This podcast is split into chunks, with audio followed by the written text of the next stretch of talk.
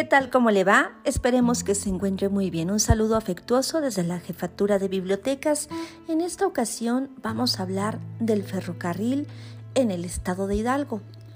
Hoy, 7 de noviembre, se conmemora en todo el país el Día del Ferrocarrilero. Y en su honor vamos a platicar sobre la obra literaria de Juan Manuel Méndez Yaguno titulada Hidalgo, Historia de una tierra que se renueva donde habla precisamente de la importancia del ferrocarril en la entidad. Cuando llegó a prácticamente toda la altiplanicie hidalguense, con lo que quedaron comunicadas ciudades como Apan, Tulancingo, Tula, Pachuca, Actopan, Ixmiquilpan, Huichapa, Nopala, Singilucan, entre otros. Dice Menes Yaguno en su obra que la construcción de las principales líneas ferroviarias era una tarea titánica, casi imposible para las exiguas arcas del gobierno federal, que se vio obligado a otorgar a los gobiernos de los estados amplísimas y liberales concesiones para construir dentro de sus respectivos territorios ferrocarriles locales que unidos constituirían un gran sistema nacional y así fue que para fines de 1878 se habían otorgado ya 15 concesiones a los principales estados de la República. Y una de las entidades, por supuesto, más beneficiadas o favorecidas fue el estado de Hidalgo, donde el gobierno de Rafael Cravioto estaba empeñado en construir una línea ferroviaria interna que se contactara con la que corría de México a Veracruz autorizó en 1878 la construcción del ramal Ometusco-Pachuca. Para ello, en primer término creó un impuesto extraordinario y solicitó al Congreso del Estado un subsidio de dos mil pesos. También un préstamo por igual cuantía, amortizable en 25 años con un interés del 4% anual para 1880 esta línea alcanzaba apenas 17 kilómetros y llegaba hasta las inmediaciones de Xochihuacán.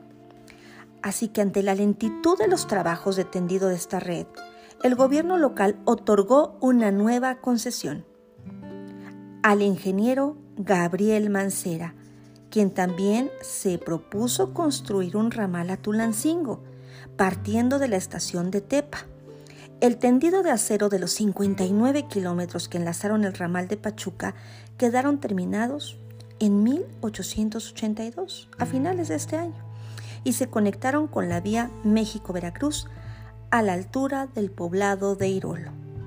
Para 1888, dice Menes Yaguno en su obra, Mancera se empeñó en iniciar una vía directa que uniera Pachuca con la Ciudad de México, cruzando por Tizayuca y Zumpango hasta Teloyucan, lo que logró a mediados de 1896.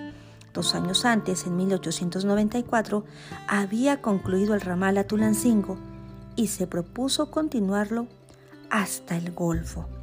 Mire qué interesante es la historia del ferrocarril en nuestro estado de Hidalgo. Y por supuesto, en esta ciudad de Tulancingo, donde el tren pasaba donde llevaba a la gente a otros puntos, sobre todo a la Ciudad de México, para hacer comercio.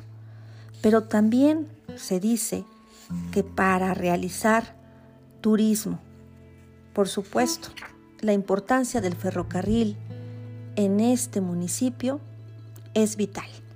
Y qué mejor que conocer parte de la historia de los tendidos de acero, del tranvía que en la obra del cronista del estado de Hidalgo, Juan Manuel Menes Yaguno. Recomendamos, por supuesto, conocer su obra Hidalgo, historia de una tierra que se renueva, la cual se encuentra en las ocho estanterías de Tulancingo. Y felicidades a todos los ferrocarrileros en este su día.